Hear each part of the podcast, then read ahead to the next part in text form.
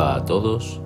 En el Café con Espiritismo de hoy traemos los comentarios de William Jacob en torno a un mensaje del Espíritu Emmanuel intitulado Despacio pero siempre seguir, extraído del libro Fuente Viva, psicografiado por Francisco Cándido Xavier. El benefactor nos dice lo siguiente. Observa el espíritu de secuencia y graduación que prevalece en los más nimios sectores de la naturaleza. Nada se realiza a saltos y en el guion de la ley divina no existe ningún privilegio para nadie. Se llena la espiga de grano en grano, se desarrolla el árbol milímetro a milímetro, nace el bosque de simientes insignificantes, se levanta la construcción pieza por pieza comienza el tejido en los hilos. Las más famosas páginas fueron producidas letra a letra. La ciudad más rica es edificada metro a metro. El gran río que desemboca en el mar es el conjunto de hilitos de agua.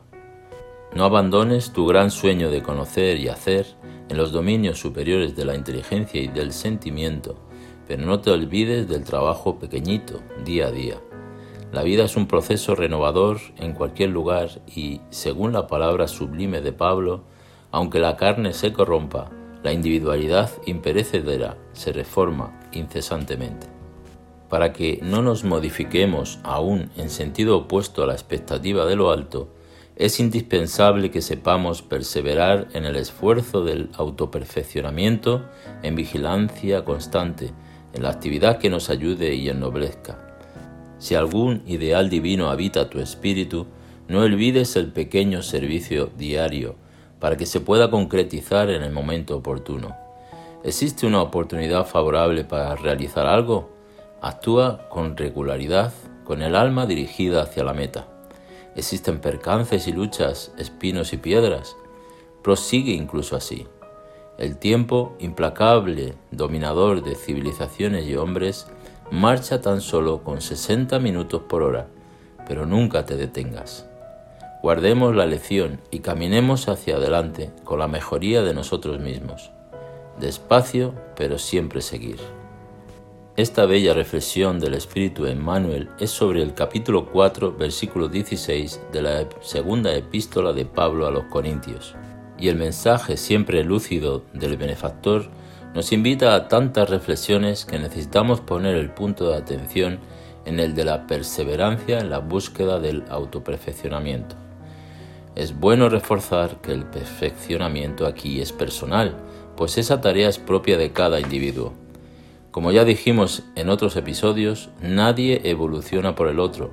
Por más que amemos a un hijo, a un amigo, al cónyuge, no conseguimos progresar por él y tampoco él por nosotros. Pero esta convivencia en sociedad es fundamental, incluso diríamos que es esencial para que aprendamos algo y desarrollemos las virtudes necesarias. La angelitud no es obra de un día, de un gesto, pero no dispenses el esfuerzo de cualquier minuto, de una acción amorosa, porque así como Emmanuel nos presenta varios ejemplos en la naturaleza que necesitan del espíritu de secuencia y graduación, un espíritu iluminado es fruto de grandes esfuerzos personales en busca de la meta de salir de la encarnación más evolucionado de lo que en ella entró. Aprovechemos el tiempo que tenemos y hagamos nuestra parte, tal y como bien aseveró León Denis en su libro El porqué de la vida cuando nos dijo, Eleva pues tu mirada y abarca las amplias perspectivas de tu futuro. Dibuja en ese espectáculo la energía necesaria para enfrentarte a los vientos y las tempestades del mundo. Camina, valiente luchador, bajo la pendiente que conduce a esas cumbres que llamamos virtud, deber, sacrificio. No te detengas en el camino para recoger las florecillas de las zarzas, para jugar con las piedras doradas. Adelante, siempre adelante. Mucha paz y hasta el próximo episodio de Café con Espiritismo.